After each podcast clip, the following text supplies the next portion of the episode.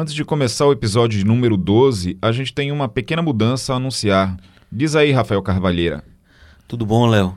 Pois é, é, a gente chegando agora no episódio 12, né? É, tive o prazer de começar contigo essa, essa jornada aí de criação, implantação, consolidação do podcast O Fato É. E agora me volto para outros projetos. Então vim aqui só para dar um alô, me despedir sem grandes dramas e, e apresentar o, o meu substituto, digamos assim, que é uma pessoa que tem ah, também uma visão muito parecida com a, com a da gente sobre podcast, sobre o jornalismo.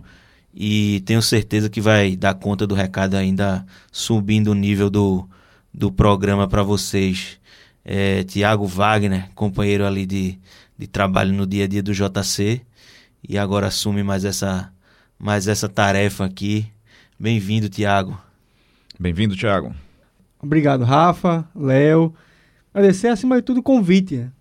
participar com vocês do podcast, que já começou com tudo, né? Foram aí 11 episódios com assuntos bem relevantes, né? Bem aprofundados. E encarar essa missão agora com, com prazer e também com desafio, né? De manter o nível e também de agregar o máximo possível que puder de conhecimento aqui para vocês e também, claro, para os nossos ouvintes aqui do podcast O Fato É. E já que eu já estou com a mão na massa, né, falando com vocês, vou começar logo a falar sobre o assunto do dia, né, o assunto desse episódio, que vamos aproveitar o festival Hack and Play, né, que acontece no bairro do Recife até este sábado, dia 5 de outubro, para falar sobre tecnologia, né, vamos falar sobre como ela está afetando nossas vidas. É, a Hack Play é uma festa né, que envolve tecnologia, economia, é, cidades inteligentes e é um pequeno acontecimento que resume um pouco né, os tempos cada vez mais rápidos do nosso cotidiano.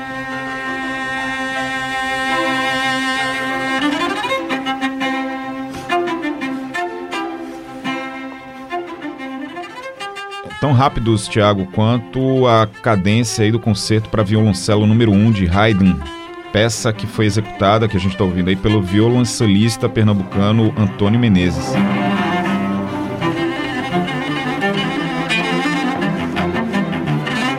tão rápido que há mais vagas no mercado de tecnologia do que gente capacitada para ocupá-las. Isso mesmo, está sobrando vagas no mercado de tecnologia da informação. E para quem mora no Recife, isso quer dizer que enquanto tem gente se batendo atrás de emprego, ele está ali do outro lado da ponte, no bairro do Recife. Mas isso também não quer dizer que as vagas estão disponíveis para todo mundo.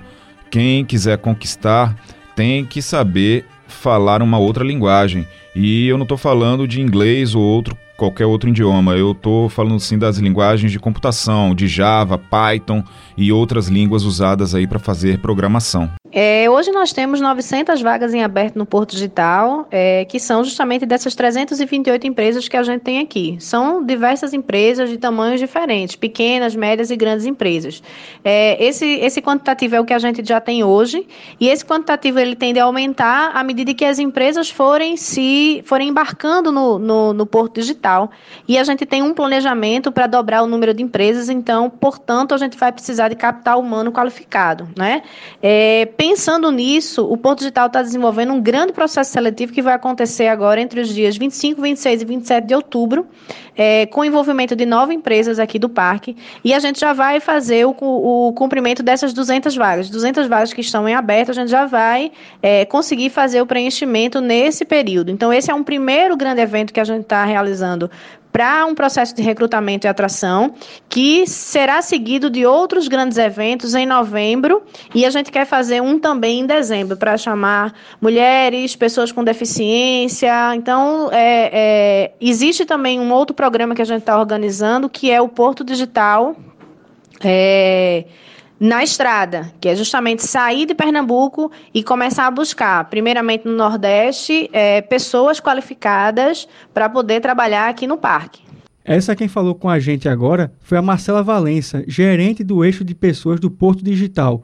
Como a gente pode sentir, a questão da falta de mão de obra está tão preocupante para as empresas do polo tecnológico que elas passaram a botar a mão na massa e passaram a incentivar, com parcerias, a formação do capital humano. Marcela Valença contou para a gente qual é o nível de dificuldade enfrentada pelas empresas do Porto Digital. A dificuldade que a gente tem enfrentado no processo de recrutamento, recrutamento e atração das pessoas aqui para o Porto Digital é justamente a falta de qualificação das pessoas. É, é absurdo dizer isso, mas o que, que a gente tem percebido é, nos processos que a gente já tem realizado? Que as pessoas é, estão vindo sem saber programar é, não entendem lógica de programação e, na maioria das vezes, não conhecem algumas linguagens que são as mais conhecidas e mais usadas aqui no parque, como Java, como Python, como Ruby. Então, o processo de qualificação tem sido deficitário no que se refere àquilo que a gente precisa é, para poder girar o motor de um parque tecnológico da envergadura do Porto Digital. A falta de qualificação é, da, do capital humano seria em grande medida é, é, responsável aí por esse gap, né, da gente não estar tá conseguindo achar pessoas para poder ocupar essas vagas que já estão abertas e também as vagas que estão por abrir. Ô Marcela, o Porto Digital também está fazendo parcerias com as universidades para suprir essa falta de mão de obra. E você poderia dizer para a gente como é essa parceria, em quais áreas e para quem tiver interesse, como deveria proceder para conquistar uma delas? Bom, para tentar sanar essa questão da qualificação, o Porto Digital realizou é, algumas parcerias com algumas instituições de ensino superior aqui de Pernambuco. Dentre elas a UNIT, que é a Universidade Tiradentes, a Unicap, que é a Universidade Católica, e a Uninasal, é, para cursos de graduação, pós-graduação e cursos técnicos também. Nós temos agora, no segundo semestre de 2019, um curso da UNIT rodando. Então, nós temos hoje uma graduação com 60 alunos sendo trabalhados já, e mais duas turmas de pós-graduação, cada uma com 30 alunos, tudo isso da UNIT. Né? Qual é a ideia desses cursos em parceria com essas instituições de ensino superior? É que desde o processo de concepção do curso, passando pela parte metodológica, pela parte teórica, tudo isso foi feito em parceria com os empresários e empresárias aqui do Porto Digital, justamente para que a gente garantisse que esses currículos, essa matriz curricular, ela fosse linkada às necessidades e às demandas que a gente tem aqui no parque. E a segunda diferencial que a gente tem é a questão da empregabilidade, porque desde o início dos cursos, os alunos eles vão estar inseridos nas empresas. Então a gente desenhou um processo processo de residência, no qual esses alunos já participam e já têm a vivência das empresas é, desde o primeiro período. Isso está acontecendo agora com a UNIT, no, no, segundo semestre de 2019, e vai ser replicado essa mesma metodologia com a Unicap no próximo semestre e com a Uninasal. Além disso, nós fizemos uma parceria com a Quality, que é uma empresa aqui do Porto Digital, que trabalha com o processo de qualificação de pessoas já formadas. Então, criamos um curso chamado Recode, que esse, nesse curso a gente tanto qualifica pessoas da área de tecnologia como pessoas de áreas afins e em quatro meses essas pessoas elas estão gabaritadas para ingressar nas empresas do parque, porque já foi feito um estudo prévio do que, que essas empresas estão necessitando, que tipo de perfil e que tipo de competências e habilidades essas pessoas precisam desenvolver para estar nas empresas. Então, nós estamos formando uma turma de 30 pessoas agora, e a ideia é que de quatro em quatro meses a gente consiga fazer um processo de escala e que a gente vá formando é, é, pessoas a partir desse curso e dessa parceria com a Quali. Agora, as remunerações iniciais, em torno de R$ 2.500, R$ 3.000, me parecem baixas para a qualificação exigida em termos de programação e até mesmo domínio de outras línguas. Isso, Marcela, não afastaria os profissionais mais qualificados? Quando a gente fala de salários que giram em torno de R$ 2.500 a R$ 3.000, a gente está falando dos cargos iniciais, que são justamente os programadores júnior. Né? Esse salário ele vai variar é, conforme tamanho das empresas. A gente tem diversas empresas aqui no parque, de diversos portos, pequenos, médios, grandes empresas, empresas multinacionais. Esse salário tem uma variação, inclusive dentro da mesma faixa é, é, de júnior tem uma variação grande é, dependendo do tamanho da empresa. Obviamente, também, dependendo da qualificação do profissional, se ele é pleno, se ele é sênior, esse salário ele vai ter uma variação, ele vai ser maior, obviamente. E a gente chega até aqui no Parque Tecnológico engenheiros de software ganhando 20 mil reais. Então, é um, um, uma variação salarial que ela vai depender da qualificação, vai depender do tempo de, de, de, de, formação dessas pessoas e do quanto essas pessoas progridem dentro da empresa.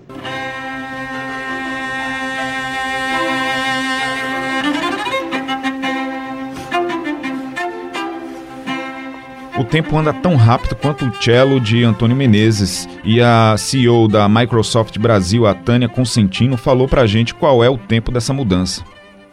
No setor de tecnologia, a gente tem meio milhão de vagas em aberto. Uh, cada ano a gente forma, e aí segundo a Brascom, é, a gente forma 39 mil engen engenheiros cientistas de dados, né? pessoas na área de IT mesmo. Ah, o mercado ele oferece 70 mil vagas por ano. Então gente tem 400 mil já partida de gap e a cada ano esse gap aumenta.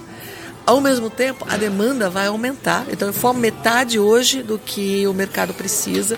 E tem um dado adicional, alguns estudos, é, que dizem que a pessoa que se forma hoje em tecnologia, 50% se forma com tecnologias defasadas. Muita gente não vai sair da faculdade sem falar de nuvem e inteligência artificial. Está sendo formado em ferramentas de programação que já, estão, já estão obsoletas.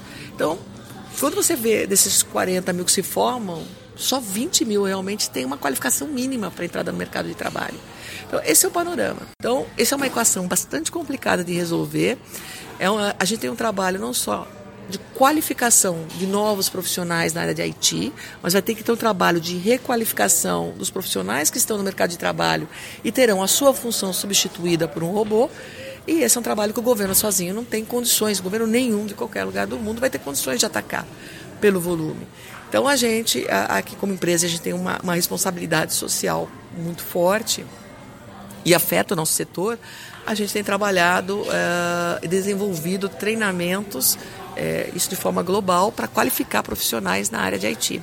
E a gente tem levado aqui no Brasil, a gente trouxe esses treinamentos, a gente está traduzindo para o português e a gente já disponibilizou alguns treinamentos com o Senai, que faz um grande trabalho de qualificação profissional. Então a gente fez, e tem uma grande capilaridade também pelo país e a gente já, já lançou com eles uma plataforma online está dentro do mundosenai.com.br de treinamento em inteligência artificial. A gente também lançou a nossa própria plataforma, que é o Academia, né, Academy IA de inteligência artificial, onde também a gente disponibiliza vários treinamentos de inteligência artificial, de nuvem, de programação, para que as pessoas possam é, entrar no mercado de trabalho o mínimo de qualificação e para que a gente possa cobrir esse gap. E nós da Microsoft estamos tentando liderar uma série de iniciativas nesse sentido para poder reduzir esse gap. Como bem explicou a Tânia, né, Léo? ninguém está salvo dessas mudanças aí. Quem completa o raciocínio dela é o coordenador de articulação e estratégia do FabLab Recife, Edgar Andrade. É, se você observar aquelas profissões tradicionais que traziam segurança para as pessoas, como ah, um advogado, uma médica, uma engenheira, elas não trazem mais tanta segurança assim. Já tem robô escrevendo tese de direito, já tem robô imprimindo casas, já tem robô fazendo cirurgias à distância. Eu acredito que todo o trabalho repetitivo vai ser substituído por robôs nos próximos anos.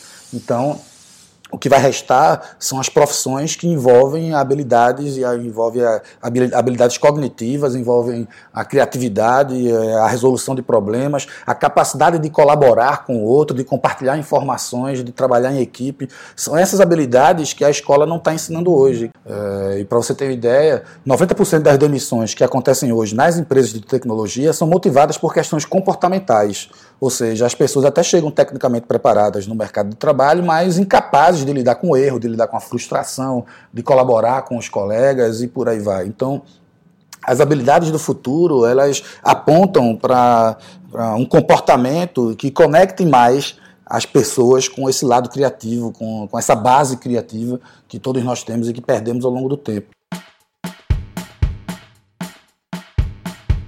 É, e como é que as pessoas podem se inserir nesse mercado? Para começar, é importante entender que o mundo está mudando numa velocidade absurda. Né? E não só nessa cadeia, nessa indústria específica da economia criativa, mas em todas as áreas. É, se você imaginar que 65% das crianças que estão hoje no ensino fundamental vão trabalhar em profissões que não existem ainda, e 57% dos empregos estão desaparecendo ou vão sofrer modificações radicais nos próximos anos, dá para ter uma ideia do impacto dessa mudança. Né? E com essas mudanças, várias novas profissões surgirão e serão cada vez mais conectadas com esse universo da criação e da inovação. Por exemplo, você já parou para pensar é, que existem hoje estilistas de games? Existem pessoas que estão fazendo uma grana criando as roupas que os personagens dos jogos usam. para mim é uma profissão nova, é uma profissão nascente e que tem um potencial imenso. Você sacou que ele falou um pouco de como a chamada economia criativa está criando novos empregos e como vai mudar a vida de profissionais das futuras gerações. Mas ele deu para gente uma ideia do que a tecnologia já representa para a economia como um todo. Resume aí para a gente, Edgar, o que é a economia criativa e o que ela já movimenta no Brasil e no mundo. Economia criativa é o conjunto de negócios baseado no capital intelectual e cultural, né? ou seja, é, na minha visão, tudo que nasce da criatividade, da, ou seja, da criação humana é, e que gera valor econômico, que gera grana, faz parte da, da economia criativa. Né? A gente vê diversas áreas, como arquitetura, artes visuais, cinema, televisão, publicidade, design, games, é, o mercado editorial, música, moda, comunicação, são as principais áreas que envolvem a economia criativa. E essa indústria ela estimula a geração de renda, cria empregos, é, tem algum impacto na exportação de, de, alguns países, tem um impacto relevante na exportação de alguns países. Ela se conecta de uma forma muito intensa e vem passando por grandes transformações a partir da, da dessa transformação digital que a gente está vivendo, assim como todas as áreas, e, e vem se redesenhando de várias formas. Hoje eu, eu não consigo imaginar o, qualquer área é, da economia criativa que não tenha algum impacto da tecnologia da informação, desde um, de uma peça de roupa impressa é, com impressora 3D até um, um, game é, que muitas vezes confunde a gente se aquela imagem ela é uma animação ou se é um filme. Então, a tecnologia da informação ela está presente em tudo, em todas as, as áreas que envolvem a economia criativa e que movimenta uma grana imensa no mundo todo. Né? Se você imaginar, são mais de 2 trilhões de dólares eh, envolvidos nessa cadeia da economia criativa no mundo, da indústria criativa no mundo, e é uma área que, que gerou em 2017 eh, 171 bilhões e meio de reais para a economia brasileira. Para finalizar a participação de Edgar, vamos falar um pouco do trabalho dele. Ele coordena o Fab Lab Recife, uma ideia que nasceu no MIT em 2001 e que trouxe o velho faça você mesmo ao extremo. Imagina que no futuro próximo a gente não vai mais precisar ir numa loja para comprar um produto, uma bicicleta, uma cadeira ou, ou até mesmo uma casa. A gente vai num laboratório que vai imprimir esses produtos para a gente. Basta ter uma ideia ou comprá-la e mandar fazer. O Fab Lab Recife é a versão pernambucana de uma organização mundial conhecida como Movimento Maker. Bom, pensando nessas infinitas possibilidades, tem tudo a ver, né? O Fab Lab ele nasce no MIT em 2001 com o objetivo de democratizar o acesso a essa plataforma de inovação que envolve laboratórios com máquinas como impressoras 3D, cortadora laser, cortadora de vinil, fresadoras e tal. E essas máquinas são utilizadas para se resolver problemas, para se desenvolver produtos, para se materializar fisicamente as coisas. Então você tem aí, nos anos 90 e 2000, a, a busca para tentar transformar átomos em bits, ou seja, digitalizar as coisas, digitalizar tudo. E hoje a gente vê a busca para transformar bits em átomos. Ou seja, a gente vai materializar fisicamente aquelas ideias que estão na nossa cabeça. E isso está cada vez mais fácil, cada vez mais viável. Você vê crianças de 7, 8 anos de idade modelando 3D e criando seus próprios projetos. Isso é transformador e tende a causar um impacto absurdo nos próximos anos. Uh, não sei se vai ser necessário todas as pessoas terem impressoras 3D em casa, mas eu imagino que toda esquina vai ter um laboratório com impressora 3D, com uma cortadora laser, que você poderá é, produzir suas coisas nesses laboratórios, nesses birôs, é, de acordo com a sua demanda.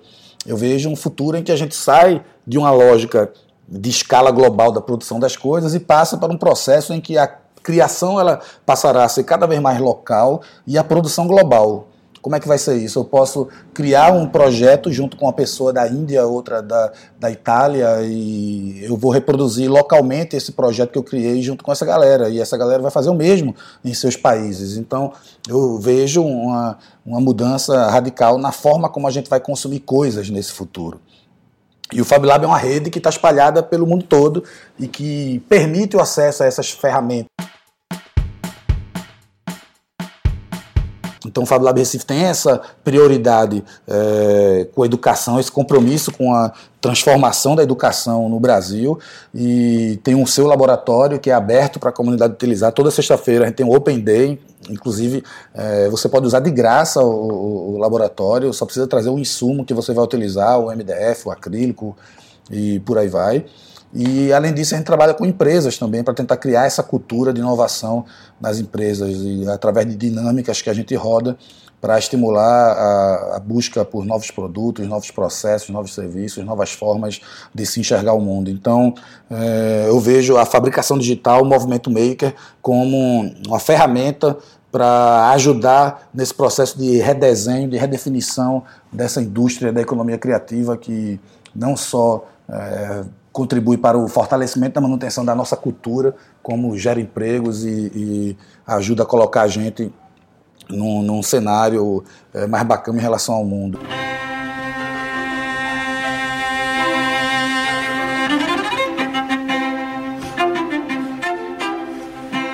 Indo mais além para o outro lado da moeda, que é do consumo, basta olhar para os nossos smartphones. Tem lá os aplicativos que já nos ajudam a pedir comida, veículos, fazer feira e até mesmo gerir as nossas finanças pessoais. É, segundo a Fundação Getúlio Vargas, já há mais aparelhos do que gente no Brasil e olha que somos mais de 210 milhões de pessoas, segundo o IBGE. E é sobre isso que Renan Serrano, criador do Vistóbio. O Vistóbio do Renan é um produto que ele criou com base na tecnologia, óbvio, que é, faz com que a gente não precise lavar tantas vezes as roupas. Então, com esse produto aí você consegue tirar o microorganismo, bactérias, e aí você acaba economizando água de uma maneira até ecologicamente correta. A tecnologia vem para trazer essa abrangência de possibilidades e é bom que também tira um pouco da concentração de renda de poucas empresas, né? Diversifica mais, isso é muito bom. O meu sonho é que não exista mais trabalho da forma como a gente conhece, né? Eu queria muito que meus netos, é, que ainda não nasceram, pudessem enxergar o trabalho como a gente vê hoje, que é a necessidade de trabalhar para garantir a subsistência, como um telefone de escada, né? É aquela coisa que só tem em museu. Eu vejo que o trabalho ele tem que ser é, voltado para melhoria, para evolução da sociedade, para preservação do planeta. E sim, o smartphone é bom porque eu não preciso mais ter meu desktop e chegar no escritório para resolver uma coisa, né? Eu estou no caminho, eu estou andando no meu patinete, eu paro, é, chega uma mensagem do cliente, respondo, chega um pedido, enfim, tem um insight, já anoto. Então, com certeza, é, a gente tem que enxergar essas coisas como uma ferramenta de otimização do nosso tempo e conexão, né? Dentro dessa mudança de comportamento surgem as oportunidades e delas, né, as startups, aquela palavrinha que a gente já está cansado de ouvir nessas épocas de avanços.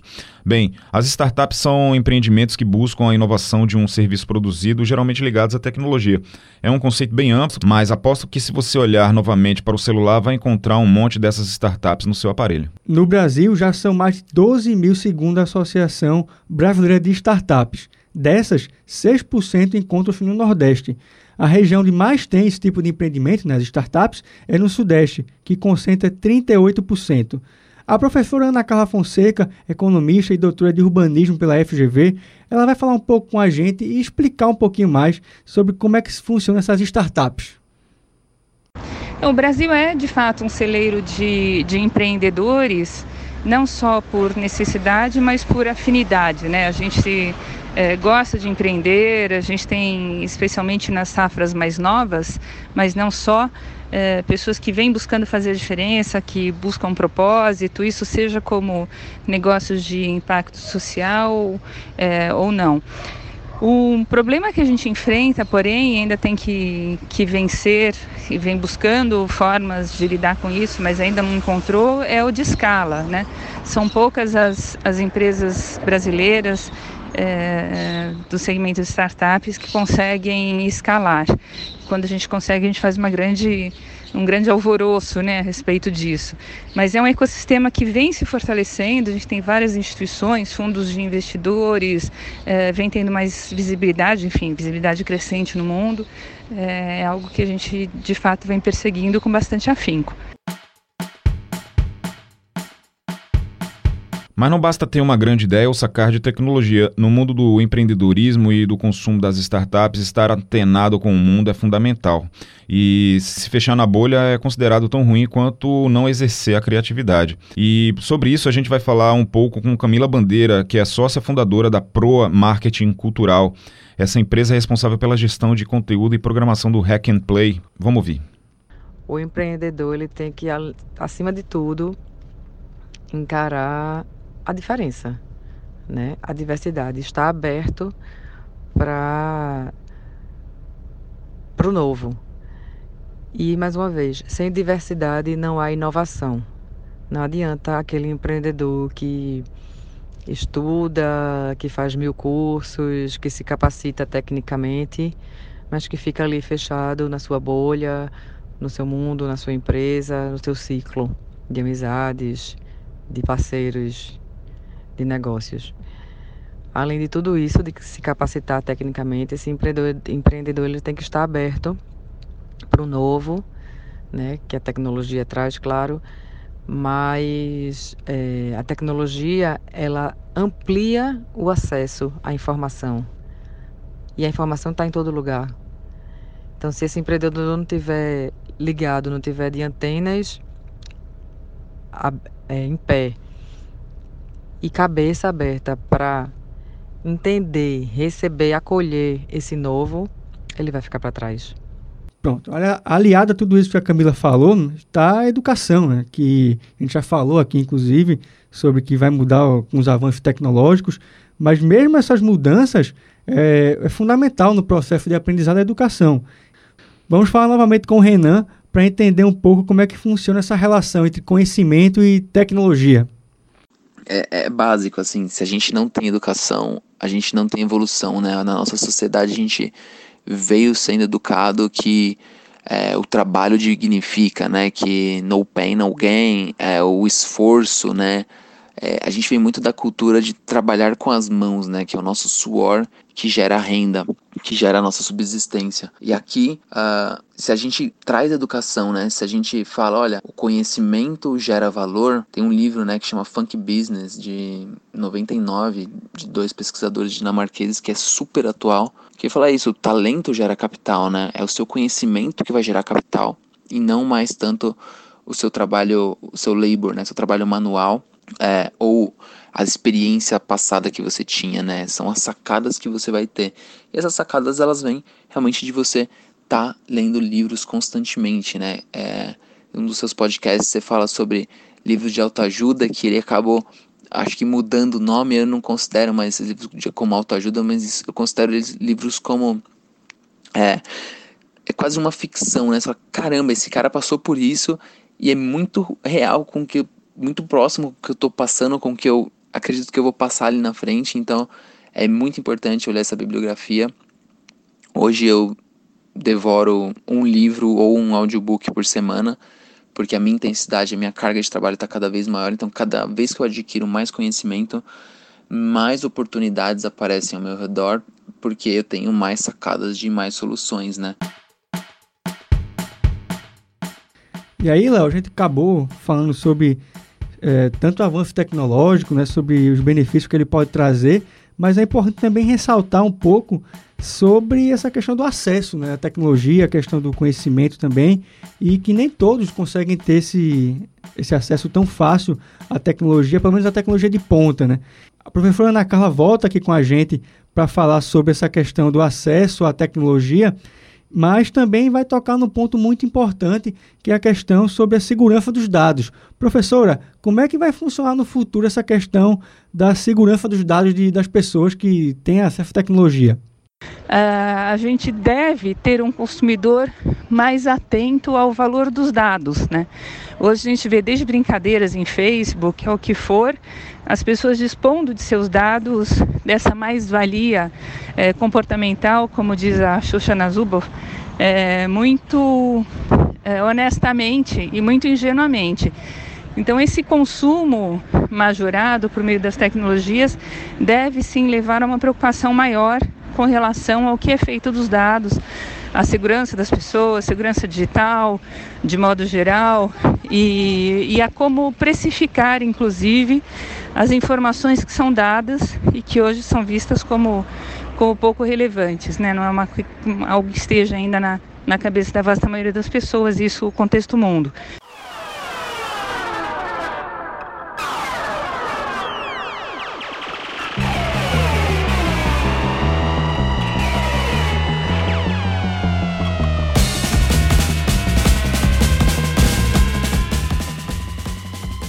Bom, a gente começou o episódio dessa semana falando do Hack and Play e vamos terminar tentando traduzir o que é essa festa que está rolando aqui no bairro do Recife e reunindo pessoas tão diversas como o apresentador Luciano Huck, o economista Gustavo Franco e o empreendedor Murilo Gan, todos eles falando de basicamente tecnologia, né? Também começamos aqui acelerados, Léo, com a música clássica e vamos terminar também no mesmo ritmo com o som do frevo, invocação número 2 da Frevotron uma reunião de DJ Dolores, Maestro Spock e Yuri Queiroga, né? um projeto que traz uma nova roupagem ao frevo, uma versão que podemos dizer até tecnológica, bem ao estilo do episódio de hoje. E tem tudo a ver com o festival também, que é considerado pelos organizadores como o Carnaval do Conhecimento. Só lembrando que o nosso podcast está disponível nas principais lojas de podcast.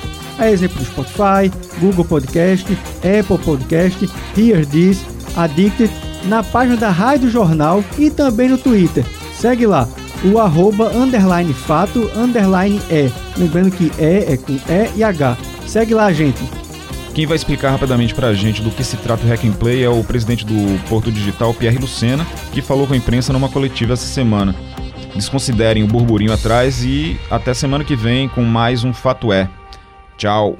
Até mais. O grande objetivo do Hackerplay é criar, na verdade, um ambiente na cidade para convencer a molecada de fazer tecnologia.